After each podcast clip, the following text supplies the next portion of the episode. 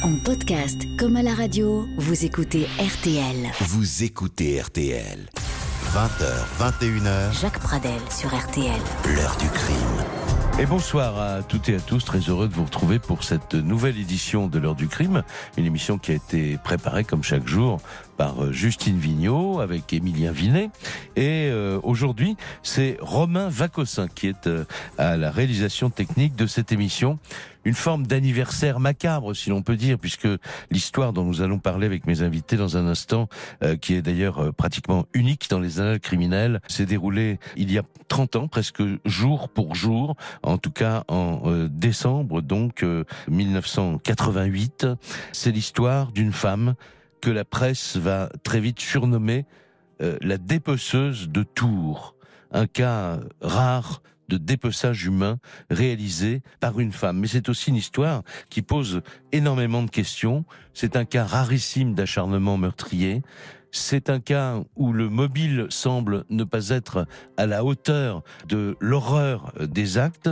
C'est aussi une accusée subitement amnésique après ses gardes à vue. Alors on se dit, c'est une attitude pour apitoyer la justice, mais il se trouve qu'elle n'a jamais retrouvé apparemment la mémoire de ses actes. Cette femme a été évidemment lourdement euh, condamnée. Et tout à l'heure, avec euh, mes invités, euh, nous reviendrons à la fois évidemment sur les faits, les actes, l'instruction, le procès, et puis ce qui s'est passé ensuite, puisque cette femme a purgé sa peine. Et nous allons donc l'appeler Sylvie. Et je voudrais tout de suite, euh, avant de vous présenter mes invités, euh, commencer par vous parler des faits. Nous sommes le 13 décembre 1988. Ce jour-là, on découvre dans un parking du centre hospitalier universitaire Trousseau à Chambray-les-Tours deux sacs poubelles. Deux sacs poubelles qui contiennent des membres et un buste d'un cadavre humain. Alors on croit d'abord à une euh, farce un peu sinistre euh, des carabins de la fac de médecine, mais on va trouver d'autres restes humains euh, dans un deuxième sac poubelle à quelques centaines de mètres de là, à proximité d'un hypermarché de la banlieue sud de Tours. Et très vite, la police, les enquêteurs qui sont prévenus, découvrent l'identité de la victime grâce tout simplement aux empreintes digitales et ils vont euh, par la suite euh, en- très très rapidement également réussir à identifier le nom, la personnalité de la meurtrière.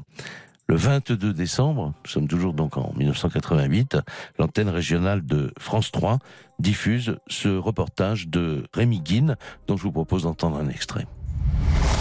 Les policiers de la PJ de Tours ont touché le fond de l'horreur en élucidant le mystère de la femme dépecée découverte à Chambray il y a huit jours. Tout d'abord, une disparition signalée et l'analyse des empreintes digitales, presque un travail de routine, permettent d'identifier la victime. C'est Françoise Gendron, 38 ans, une divorcée vivant seule. De là, tout s'accélère. L'enquête des fréquentations conduit à l'auteur du dépeçage. Comble de l'horrible, c'est une femme du même âge, une aide-soignante du CHR. Elles sont toutes deux originaires de Chinon et se sont retrouvées à Tours. Françoise Gendron, sans emploi ferme, menait, disons, une vie agitée et sollicitait fréquemment son ami pour de l'argent. Sylvie a voulu se débarrasser de cette emprise. Elle l'invite à prendre le thé dans lequel il y a un somnifère, puis l'incite à prendre un bain. Elle lui taille les veines dans la baignoire. Le corps passe la nuit sur le balcon. Elle dépecera sa victime le lendemain et dispersera les restes macabres sur des parkings voisins, sauf la tête. Elle a été concassée et dispersée dans les WC, dans la cuisinière et dans la Vienne près de. Et on comprend en écoutant un extrait de ce reportage pourquoi j'avais employé le- l'expression d'acharnement euh, meurtrier. On reviendra là-dessus avec euh, mes différents invités. Je vous présente tout de suite euh, Agnès Grossman. Bonsoir. Bonsoir Jacques, bonsoir Mer- à tous. Merci d'avoir accepté de venir parler de cette affaire qui, je sais, vous a euh, effectivement euh, beaucoup euh, marqué également. En tant que journaliste, vous êtes également réalisatrice de documentaires pour la télévision et notamment pour le magazine de France 2, euh, Faites entrer l'accusé. Et c'est dans le cadre de cette émission, je crois, que vous avez eu à vous intéresser à cette affaire. Absolument, c'était une affaire parmi d'autres a priori au départ. Je me souviens que avant que je fasse cette émission, donc forcément on appelle, on commence toujours par appeler des gens. Et j'avais eu la mère donc de, de Sylvie qui m'avait appelé très en colère en disant écoutez je ne veux pas que vous fassiez ce, ce documentaire euh, sur sur ma fille elle va bientôt sortir et, et le fait est que de temps en temps à l'émission on, on- on en tenait compte il se trouve Ouais. que là on n'en a pas tenu compte Mhm. parce que le crime était particulièrement horrible peut-être, euh, parce que et parce qu'on voulait pas forcément non plus enfoncer euh, Ouais. euh, Sylvie, Mais parce que comme on va le voir au cours de l'histoire, il y avait un, un- pas un doute, mais son son crime posait question. Et, Ouais. cette, cette question, elle nous intéressait aussi euh, d'être soulevée par nous. Bien sûr, et ces questions sont toujours d'actualité. euh, Absolument. euh, 30 Voilà. ans après. hein. Et, et je me souviens qu'à la fin de l'émission, enfin, quand l'émission avait été diffusée, la mère euh, nous avait fait savoir qu'elle était plutôt contente quand même de, de cette émission. Alors, on est donc, quand on parle d'acharnement meurtrier, on est devant, euh, on va parler de la personnalité de cette femme. Donc, Sylvie, c'est quelqu'un, j'allais dire, de banal, quoi. Enfin, qui ressemble à, à Madame Tout le Monde. à- on a plein d'amis. Euh, il semble que dans la vie, elle ait euh, deux activités principales. D'abord, son métier, c'est une aide-soignante. Elle fait très bien son, son métier. Donc, euh, voilà, elle a deux enfants. Elle cherche à vivre le mieux possible, comme tout le monde. Et puis, en même temps, elle cherche à perdre du poids. Parce qu'elle a un problème de poids. Alors, elle a, elle a un problème de poids, mais elle n'a pas, elle a pas que ce problème-là. Ça veut dire qu'en fait, c'est- ce crime, c'est l'histoire d'une mauvaise rencontre. Et qui est d'autant plus intéressante qu'en fait, c'est une amitié. Mais c'est une fausse amitié. Ça arrive, tout le monde en a tous plus ou moins connu. Euh, on s'en est tous plus ou moins débarrassés avec l'âge. Mais ça peut arriver d'avoir des fausses amitiés. Vous êtes avec quelqu'un parce que le contexte s'y prête, Mhm. parce que quelque part on, s'y retrouve, on, on, on s'épaule, mais en fait il n'y a pas, d'amour et il peut même y avoir de la haine. Et je pense que c'est ce qui s'est passé entre entre ces deux femmes. Ouais, et quelques Et- temps avant le, le drame, Sylvie euh, elle-même avait un peu changé euh, de façon de vivre. Voilà, c'est-à-dire Ouais. qu'en fait, Sylvie, effectivement, c'est une infirmière. Euh, elle a divorcé, elle était à Chinon, elle a divorcé, elle vient s'installer à Tours. Elle retrouve une amie de jeunesse, voilà. Et qui est là, Françoise. euh, elle, elle sort à et nouveau. Françoise, c'est une fêtarde. gens, voilà, c'est une ouais. fêtarde. Mhm. Et, et elle est au chômage depuis deux ans et elle s'en porte pas, pas trop mal parce qu'elle passe ses nuits à sortir, elle se fait Ouais. plus ou moins entretenir par ses amants et elle entraîne Sylvie dans sa spirale alors qu'effectivement, euh, Sylvie au départ c'est plutôt une petite bourgeoise qui a une vie très rangée, mais elle a divorcé, elle a été trompée par son mari, ça l'a beaucoup touchée et en fait elle a une, une espèce de sciatique et elle se met en arrêt maladie. Mhm. Alors que c'est pas c'est pas a priori sa mentalité, mais quand, euh, quand le crime va avoir lieu, ça fait six mois qu'elle est en arrêt maladie, et ça fait six mois qu'elle fait la fête avec Françoise. Mhm. Et effectivement, elle a eu envie de maigrir. Et pour bien maigrir, elle a pris des tas de médicaments. Voilà, il s'est adressé à une officine, à un médecin qui est connu d'ailleurs dans la région pour euh, euh, voilà avoir des, des petites pilules un peu magiques comme ça pour perdre des kilos. Elle en a pris beaucoup, beaucoup, à tel point que au centre de l'histoire que nous racontons ce soir avec vous, Agnès Grossman, et avec euh, les autres invités que je vais présenter dans un tout petit instant, eh bien, on s'est posé la question de savoir si ce crime n'était pas cette attitude meurtrière n'avait pas été déclenchée par euh, l'absorption de ces fameux médicaments. Il y aura d'ailleurs euh, une bataille d'experts et nous en parlerons avec un journaliste qui est également docteur en médecine et qui était euh, à l'époque journaliste au Monde, qui s'est passionné pour cette affaire, qui, qui a suivi le procès pour son journal Le Monde. Il s'appelle Jean Yvenot. Nous l'aurons au téléphone tout à l'heure dans quelques minutes. Nous aurons également dans l'émission Monsieur Michel Saboureau, qui est magistrat honoraire, ça veut dire en retraite donc maintenant, qui a été l'avocat général au cours du procès de Sylvie. Et puis, euh, on entendra également dans cette émission le témoignage de maître Catherine Lison-Croze du barreau de Tours, qui a été l'une des défenseurs, donc des avocates euh, de l'accusé. Voilà le programme, une pause et on se retrouve dans un tout petit instant. L'heure du crime. Sur RTL.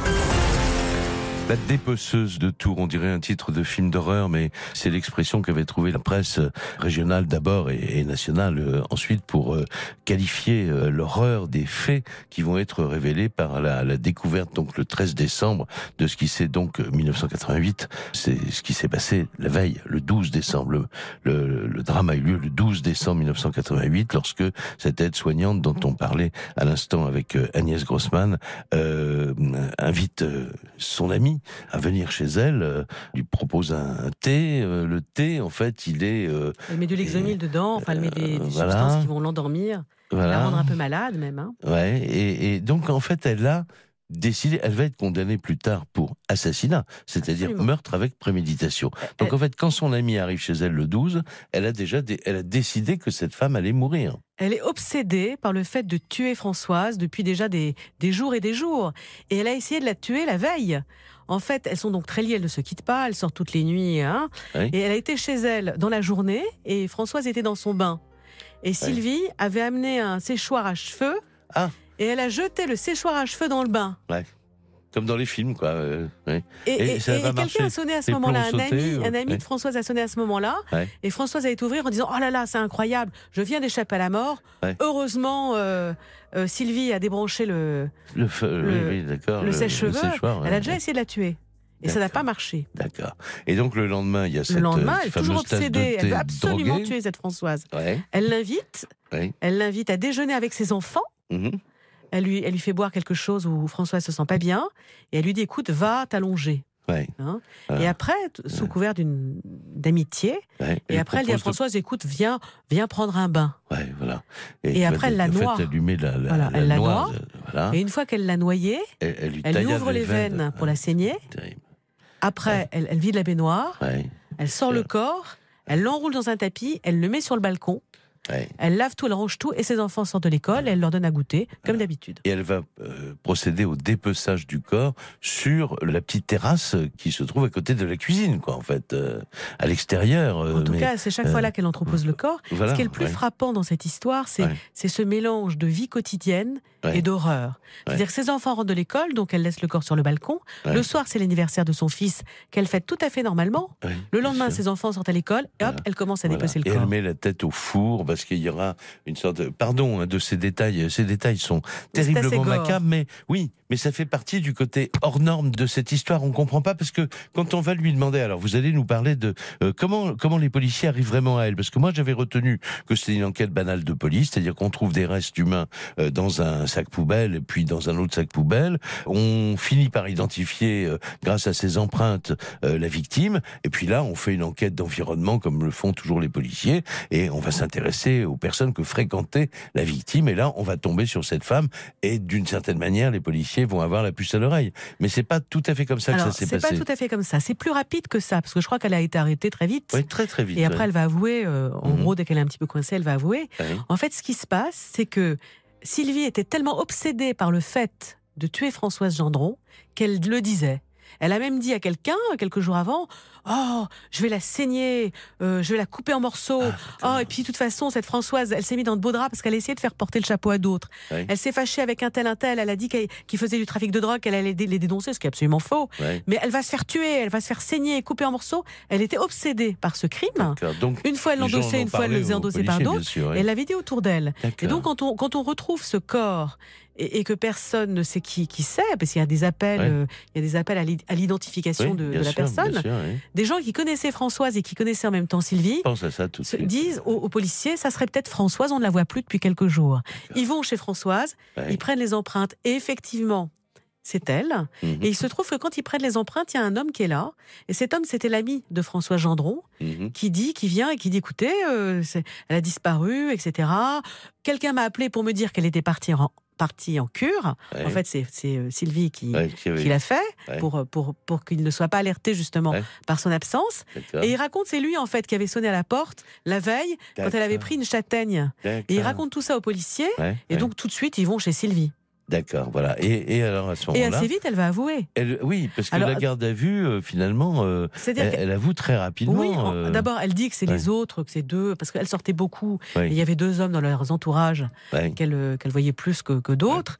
Et en fait, elle dit c'est ces deux hommes-là. Puis ces, ces deux hommes-là, ils sont entendus, ils tombent des nues, et évidemment, c'est pas eux. Mhm, Et donc là, elle va avouer son crime. Voilà. Et quand on lui demande mais pourquoi, Pourquoi vous avez fait ça. Elle répond oh, elle me gonflait.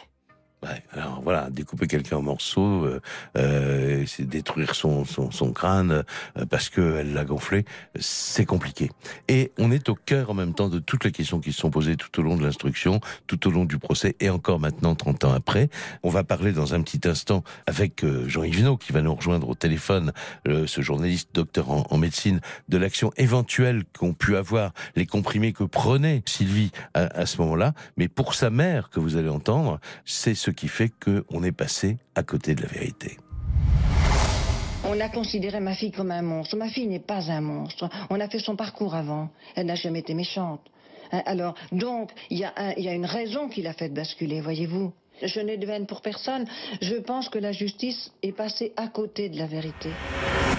Alors la justice est-elle passée à côté de la vérité? Je vous rappelle que nous aurons également euh, celui qui était euh, l'avocat général lors du procès, donc qui représentait euh, l'accusation, Monsieur Michel Saboureau, qui sera en ligne avec nous euh, à 20h45 et euh, pour qui, nous verrons euh, 30 ans après ce qu'il en pense, mais pour qui les réquisitions étaient à la hauteur de l'horreur du crime et qui, il nous dira aussi pourquoi, n'a jamais voulu tenir compte de l'éventuelle interaction entre ces fameux médicaments et l'acte euh, criminel reproché euh, à Sylvie. Une pause et on se retrouve avec Jean-Yves dans un instant. Les résultats d'audience des radios viennent d'être publiés. Sur la période septembre-octobre 2018, vous avez une nouvelle fois fait de RTL la première radio de France. RTL, une nouvelle fois sacrée, première radio de France. En cette rentrée, vous êtes près de 6 millions et demi à nous écouter chaque jour selon le sondage Médiamétrie. Merci infiniment de votre fidélité. Merci à vous tous de nous accompagner euh, fidèlement sur RTL. On est très touchés par euh, votre fidélité, y compris le week-end. RTL, encore et toujours première radio de France. Grâce à vous. L'heure du crime sur RTL.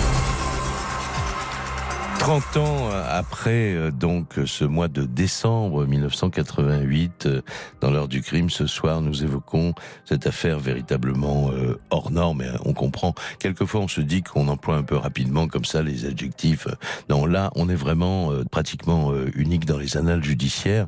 Et ce n'est pas Jean-Yves Naud qui va me dire le contraire, qui est en ligne maintenant. Bonsoir Jean-Yves Naud. Oui, bonsoir Jacques. Vous êtes journaliste, vous êtes également docteur en médecine, c'est important à savoir. À l'époque, vous étiez journaliste pour euh, le journal Le Monde et vous avez suivi toute cette affaire et écrit beaucoup sur cette affaire dans Le Monde, y compris euh, avant et pendant le, le procès. Vous confirmez ce côté absolument, c'est du jamais, quasiment jamais vu en cour d'assises, une histoire comme celle-là jamais vu en cour d'assises et c'était jamais vu euh, lorsque les faits ont été révélés. Euh, et parmi tous les paradoxes de cette affaire, tous les paradoxes qui viennent d'être euh, évoqués par, par votre invité, il y, a, il y a par exemple aussi ce décalage entre l'horreur des faits, comme vous le comme vous venez de détailler, et en définitive le peu d'écho médiatique de cette de cette affaire.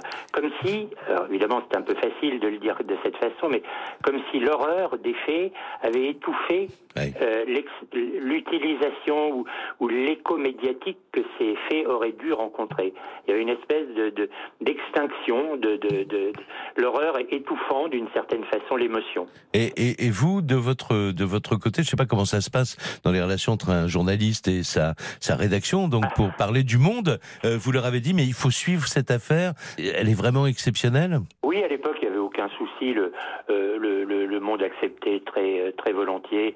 Il n'y avait pas de cloisonnement entre les rubriques et le fait mhm. de, de, de, traiter les questions médicales. D'ailleurs, d'ailleurs entre parenthèses, c'est de mon point de vue, c'est bien évidemment une affaire pénale, une affaire criminelle, mais c'est aussi essentiellement une affaire médicale. Alors justement, on va on va y venir puisque ça a été au, au, cœur des, des, des, débats, au cœur du procès également. Agnès Grossman, euh, vous intervenez quand, quand vous le quand vous voulez, hein, parce que je sais que vous connaissez évidemment ce dossier euh, par cœur. Et euh, je voudrais tout de suite avec vous, Jean-Yves qu'on parle de, mais maintenant avec des détails un peu plus complets sur euh, cette histoire de cure d'amaigrissement. Comment est née la question qu'on s'est posée euh, sur le fait de savoir si les médicaments que prenait euh, cette femme pouvaient avoir provoqué son geste criminel? Eh bien, là aussi, c'est l'un des grands paradoxes pour moi de cette affaire et, l'un des, des, des, grands points d'interrogation qui demeure, c'est que cette question, de mon point de vue, n'a pas été n'a pas été explorée suffisamment. Et là encore, d'une certaine façon, j'utilise un euphémisme. Je pense que euh, lorsqu'on est face à un dossier de ce type, à une horreur de ce type, à, une horreur confrontée, comme l'a dit votre invité tout à l'heure, à une espèce de, de banalité quotidienne, à, à, une, à une femme qui euh, est accusée d'assassinat, euh, alors même qu'elle n'a rien fait pour cacher par ailleurs son, son euh, ses gestes. Enfin, elle se fait prendre quelques jours après avoir commis les faits. Mhm. Enfin, toute cette somme de, de choses totalement ahurissantes ou étranges euh, ne peut qu'être mise en, en, relation avec le fait que cette femme était par ailleurs consommatrice non seulement de médicaments, mais d'associations de médicaments mhm à, fort potentiel psychotrope, enfin disons des médicaments qui effectivement de un cocktail comme on disait à l'époque, un cocktail amaigrissant qui évidemment avait pour objet de faire perdre du poids, mais qui bien évidemment avait un impact également sur la sur la, le, sur la psyché de cette de cette femme et de ceux qui les prenaient. C'était une association qui est aujourd'hui totalement interdite, qui l'était à l'époque. Euh, mais qui euh, l'est un peu plus maintenant, euh, où on associait des diurétiques, des amphétamines, des coupes fins, des extraits thyroïdiens. Enfin, vous, vous avez vous avez utilisé tout à l'heure la, la formule pilule magique. Euh, on pourrait dire pilule magnifique, euh, maléfique. parce Mal- que- maléfique, oui. Maléfique, Oui. bien sûr. Ouais. On perd du poids, mais on ne perd pas que du poids. Oui, bien sûr. Je reviens à vous tout de suite, mais Agnès Grossman voulait intervenir, oui. Je, me, je me souviens que le médecin euh, avait été incriminé et que l'ordre des médecins l'avait interdit d'exercer pendant trois mois. Absolument. Il avait été Oui. puni. Oui, ce, ce, ce médecin. Certes, euh, certes, mais ce médecin n'est euh, n'est jamais n'a jamais été. euh, euh, on n'a jamais demandé à ce médecin qui exerçait à quelques kilomètres du palais de justice. Il n'a de pas été cité. Il n'a pas été cité, oui. Mais, mais ce qui est formidable, oui, même, même pas la partie civile. Non, Même pas la partie, euh, la défense, je veux dire, pardon. non, non, non, non, Ouais. non. personne. Alors, alors la défense avait demandé à des, à des spécialistes de pharmacie, de enfin, Et pharmacologues. Notamment parisiens venir, et autres, oui. Et en fait, on leur avait pas permis de rencontrer euh, Sylvie, Oui, donc ils avaient du coup pas voulu venir au procès. c'est ça. Mais moi, je me souviens avoir, euh, alors je sais pas ce qu'en pensera euh, Jean-Yves No, mais je me souviens que j'avais donc rencontré les, les psychiatres, donc Monsieur Masson, Oui. et je lui avais dit effectivement, elle avait un comportement délirant, elle avait annoncé qu'elle allait commettre le crime, euh, à l'anniversaire de son fils, elle, elle avait dit des choses délirantes. On avait retrouvé deux dents d'ailleurs de Sylvie euh, dans, dans ses WC. Enfin, c'était c'est vraiment c'est une affaire complètement délirante qui montre quelque part qu'elle a complètement perdu pied cette femme. Oui. En tout cas intellectuellement, elle, elle a perdu contact avec la réalité à un moment donné. Ouais. Pour moi, c'est évident. Je pense que Ouais. pour Monsieur No aussi. Mhm. Et je me souviens que j'en avais parlé à Monsieur Masson qui avait dit oui, mais il est possible que ces médicaments les désinhibés aient permis le crime, mais au fond d'elle-même, il y avait quand même une criminelle. Voilà. Ça, c'est l'argument des psychiatres. Ah. Ouais. Parce que, Ouais. voilà, il il disait, il y a des gens Ouais. qui se droguent, et ben, ces gens-là, ils se mettent tout nus et ils vont embrasser tout le monde dans la rue. Ouais. Puis il y a des gens qui se droguent et qui tuent. Et Ouais. ben, ceux-là, faut les punir. Ouais. Alors Jean-Yves No, vous, votre point de vue, elle faisait, une, cette femme, une surconsommation de ces pilules. Plus exactement, elle, était allée euh, consulter un médecin qui lui avait prescrit euh, un- des, des associations médicamenteuses qu'il n'avait pas le droit de lui prescrire. D'accord. On peut le dire de cette façon. Mhm. Quant, à- quant au caractère délirant de son comportement, évidemment, aujourd'hui, tel qu'on rapporte les faits, euh, ça, je pense que pour les auditeurs, ça apparaît, c'est une évidence. Mais ce délire à l'époque, enfin, ou ce comportement plus exactement Ouais. à l'époque du procès, n'a jamais été véritablement regardé comme délirant. On essayait, on, on a jugé et on Mhm. a condamné quelqu'un dont on estimait euh, qu'il n'y avait aucune circonstance atténuante particulière, ni psychologique délirante, ni médicamenteuse, et, et évidemment aucune corrélation étudiée entre la consommation de ces cocktails médicamenteux et ce comportement délirant. Oui, Agnès Grossman. Oui, ouais. je, je voulais dire, en fait, quand elle a fait ses aveux, euh, les, les policiers, elle a fait ses aveux extrêmement froidement, de façon extrêmement détaillée. Et quand elle a été vue par les psychiatres, les psychiatres s'attendaient vraiment à voir débarquer une femme qui avait un problème mental. Et ils ont été très étonnés de voir que c'était une femme mentale, structurée, c'est ça, oui, que c'était une femme intelligente, Ouais. que c'était une femme qui racontait parfaitement. Ils étaient eux-mêmes très étonnés. Ils étaient tellement étonnés que euh, le juge d'instruction était aussi lui-même très étonné, qu'il a demandé à un second collège d'experts qui ont aussi tranché de la même façon en disant mais non, elle ne souffre pas de maladie mentale. Il trouvait le crime tellement délirant qu'il s'attendait effectivement à avoir en face d'eux une folle, hein, pour parler de façon triviale. Et non, en fait non. C'est ça qui est, qui est très curieux. Donc elle ne s'est pas servie elle-même. Euh, C'est-à-dire Alors- qu'elle est apparue. Mais, mais ça n'est pas une circonstance aggravante. Non, mais ce que je veux dire, c'est que Oui, oui, non. elle n'est pas apparue du tout comme délirante, malheureusement. Malheureusement pour elle, Oui. elle n'est Oui, pas apparue comme délirante ni devant les psychiatres. Du fameux article Voilà. 64. Voilà, exactement, parce ouais. que ça s'est posé. Ils étaient persuadés, eux, qu'ils allaient Ouais. mettre un article Mais- 64. Ouais. La- Et la devant les policiers, La, la vie serait très simple et la justice serait très simple si tous les délirants apparaissaient comme des délirants. Ah, évidemment, bien sûr, bien sûr. Alors, on fait une pause hein, dans l'émission. On se retrouve euh, ensemble tous les trois. Nous aurons, je, je le rappelle tout à l'heure, fin d'émission, Monsieur Michel Saboureau euh, en ligne. Mais je voudrais qu'on parle dans un instant avec vous deux à la fois de cet de l'article 64 éventuellement, qui n'a apparemment pas été demandé, mais ça, je parle sous votre contrôle. euh, vous allez me dire euh, si c'est bien ce que je pense. Et puis l'autre chose, quand même, c'est de se dire, mais comment est- est-il euh, possible que les experts n'arrivent pas finalement à se mettre un peu d'accord sur, j'allais dire, un plus petit dénominateur commun. Et à ce propos, on entendra l'une de celles qui étaient des avocates de Sylvie, qui euh, elle-même a d'ailleurs, après le procès, fait une demande de révision en se basant sur ce qu'on est en train de dire sur les fameuses pilules. Retour de l'heure du crime, Jacques Pradel sur RTL. Sommes avec Agnès Grossman et avec euh, le journaliste Jean-Yves No, euh, journaliste et encore une fois docteur en, médecine. Donc évidemment, c'était intéressant d'avoir son point de vue sur cette affaire. On comprend aussi pourquoi il a été passionné par cette affaire et dont il a rendu compte dans son journal à l'époque euh, le, Monde. Oui, je, je, voudrais revenir tout de suite, Jean-Yves No, sur quelque chose que vous avez pointé dans vos différents articles. C'est alors ce qu'on pourrait appeler l'étrange amnésie suite de euh, l'accusé après ses aveux. Oui, alors, évidemment, là aussi, quand on, regarde après coup le comportement euh, d'un accusé puis ensuite d'un condamné, on, découvre euh, sur plusieurs années, sur plusieurs dizaines d'années, des évolutions dans son comportement qui ne Peut-être est-ce que ça arriverait à chacun d'entre nous, mais évidemment quand on focalise sur quelqu'un qui a eu en plus un comportement euh, atteignant à ce point l'horreur, euh, on, on, on, va un peu plus loin, on essaye de comprendre. Et on découvre que dans la vie de cette femme, comme ça a été en partie rapporté tout à l'heure, il y a beaucoup d'éléments qui posent problème.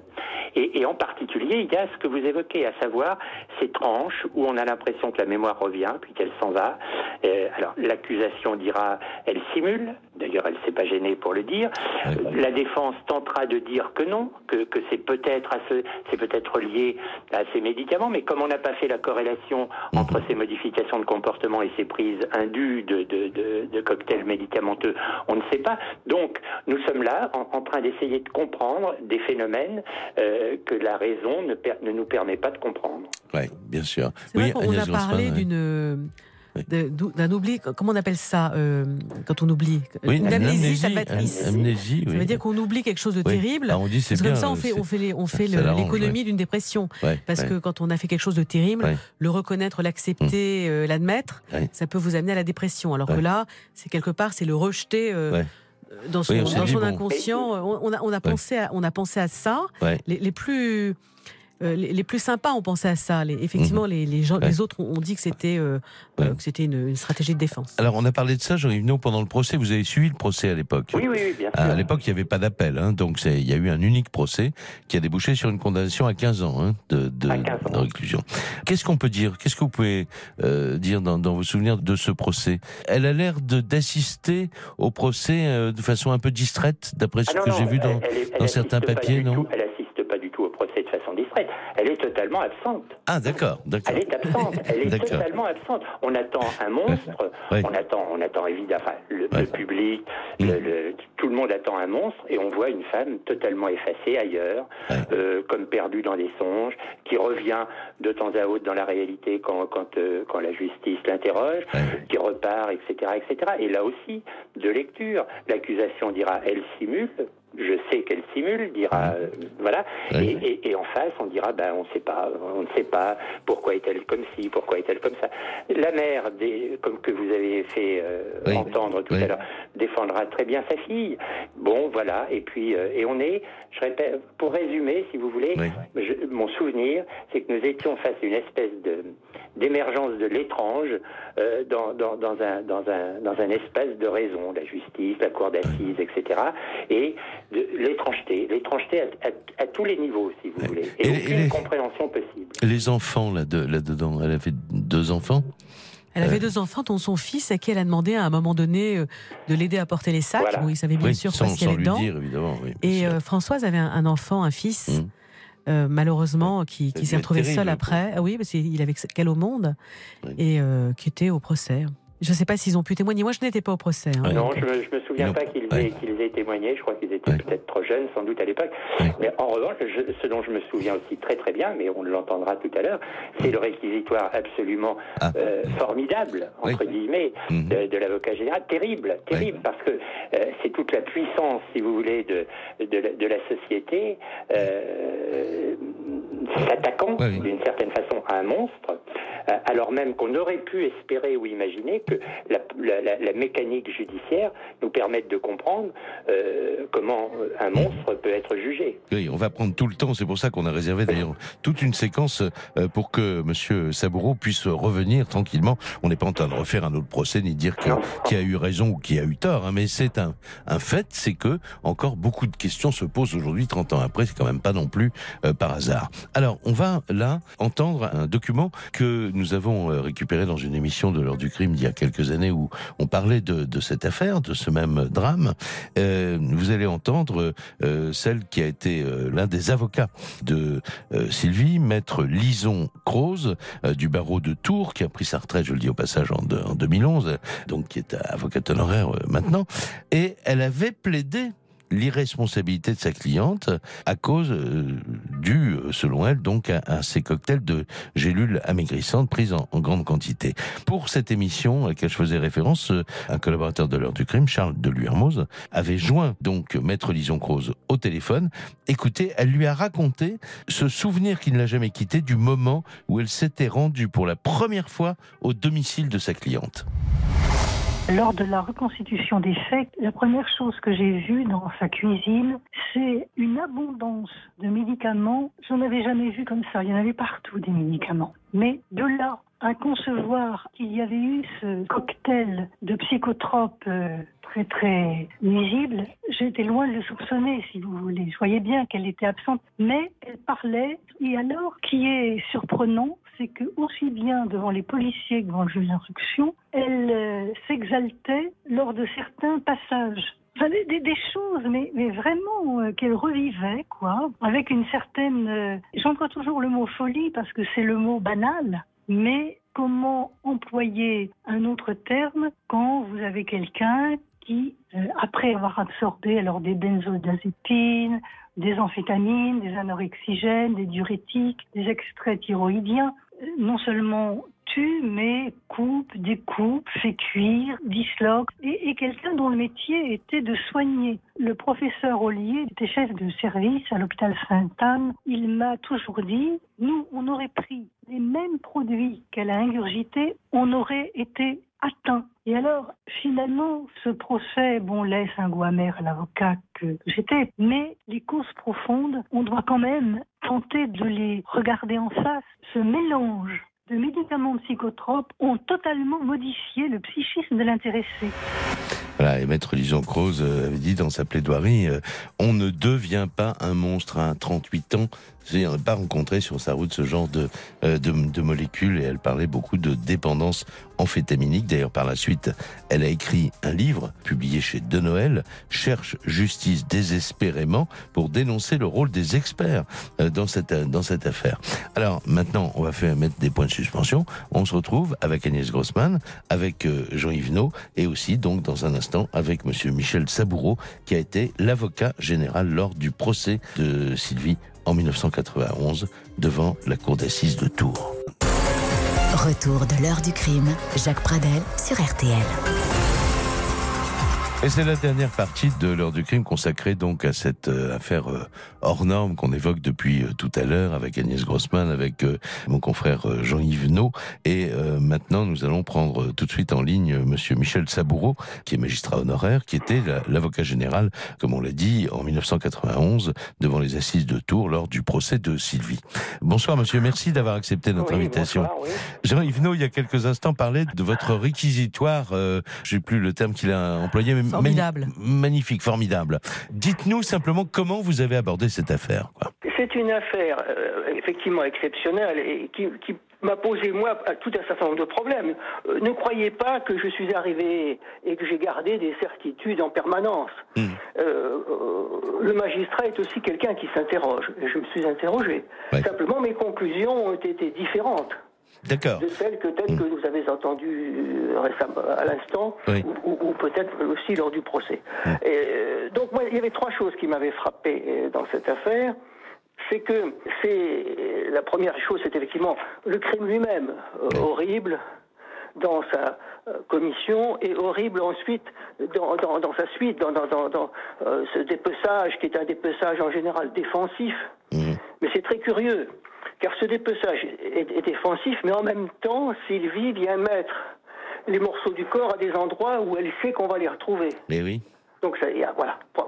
Deuxième, deuxième élément interrogatif, même encore, les mobiles. On a eu effectivement cette expression de la part de Sylvie sur tout d'un coup ce basculement Mhm. complet, quelques jours avant le meurtre, l'assassinat lui-même, ce basculement d'une amitié entre femmes, sans connotation homosexuelle. Ça a été évoqué un peu pendant les débats, moi je n'y ai jamais beaucoup cru, mais en tout cas d'une amitié euh, superficielle peut-être, puis tout d'un coup un basculement. Mais sur ces mobiles, c'est là où nous n'avons jamais eu d'explication très complète, à mon avis, de, de- de Sylvie. Oui, elle le parlait, elle parlait des jérémiades euh, de Oui. son ami, de son ami, de ses Voilà. demandes incessantes d'argent, euh, Oui, euh, de c'était réciproque. voilà, messages- vulgaires. Mais enfin, c'est pas à la hauteur du crime, Non, quoi, si j'ose dire. Ça, ce sont des, des- c'est la surface des choses. Hmm. Ça n'est pas Ouais. le, le- le- le ressort profond. Et ce ressort profond, on l'a jamais tellement eu finalement. Mhm. Euh, moi, j'ai tenté des explications. Euh, là-dessus, euh, je me suis aventuré peut-être à une explication. Notamment, je me souviens de cette formule que j'avais employée, que tout d'un coup, pour Sylvie, Françoise était devenue ce que j'ai appelé le double insupportable d'elle-même. Ah, Voilà, avec des connotations euh, derrière qui sont très profondes. oui, en quelque ressort de sorte. la psychologie profonde. Ouais, euh, Et puis le troisième élément qui m'a beaucoup interrogé moi, euh, lors des débats, c'est ce mutisme. Pourquoi, pourquoi ne pas parler, y compris sur ces mobiles, y compris en disant ce qu'elle n'avait jamais dit, ce qu'elle n'a jamais. euh, revenons à ces problèmes de médicaments. Les- bien sûr, ils, ont, ils ont été donnés par. Les prenait-elle? On ne sait pas. Il y a des présupposés dans, dans- dans la théorie euh, de, euh, de la- de- de la- l'intoxication médicamenteuse. Elle a tout de même, à la suite de son interpellation, quelques jours après les faits, euh, fait l'objet de- d'expertises psychiatriques avec des examens médicaux. oui. Un scanner cérébral, un électroencéphalogramme. Je regrette, peut-être, ça aurait peut-être été trop tard, qu'il n'y ait pas eu une prise de sang. En tout cas, euh, ces éléments m'ont conduit à, à- à considérer que la responsabilité de Sylvie était, était entière. J'aurais préféré. euh, On, on ne gagne jamais à rester muet devant ses juges. Pourquoi Pourquoi s'être tue Euh, c'est- Du coup, si elle se, comme elle s'est tue, c'est le crime qui a parlé pour elle. Et son crime est affreux. Il fallait qu'elle parle. C'est vrai qu'elle a rien dit hein, pendant tout le Elle- procès. Elle n'a hein. rien dit. Elle pouvait parler de. J'admets, elle a eu une enfance difficile. Elle a eu une petite attaque de polio qu'elle a surinvestie, comme Ouais. disent les. Mhm. Voilà. Les psychiatres, oui. les psychiatres. Donc il y a toute une série d'éléments qu'elle-même devait donner. Et moi, je me suis fondé sur des conclusions qui étaient euh, toutes dans le même sens, du collège d'experts, estimant qu'il y avait peut-être eu effectivement un aspect un peu de quelques effets secondaires de ce traitement. Je me souviens de excitation, nervosisme, sans aller Oui, sans, Sans aller, aller jusqu'au fait que c'était la prise de ces médicaments. Oui. Voilà. Alors, Jean-Yves No, euh, que vous évoque ce que dit Monsieur Monsieur Saboureau, vous l'aviez senti comme ça à l'époque? Euh, ce que dit M. Saboureau me, me, me ré- réveille les, les questions, les interrogations, non pas les accusations, mais les interrogations que je, que je formulais en mon fort intérieur à l'époque. En, en- en quoi, en quoi ne pas pouvoir se défendre on peut quand même considérer qu'elle ne pouvait pas se défendre. Doit-il être une circonstance aggravante Enfin, c'est, c'est quand même ahurissant. Pourquoi n'y a-t-il pas eu d'examen toxicologique?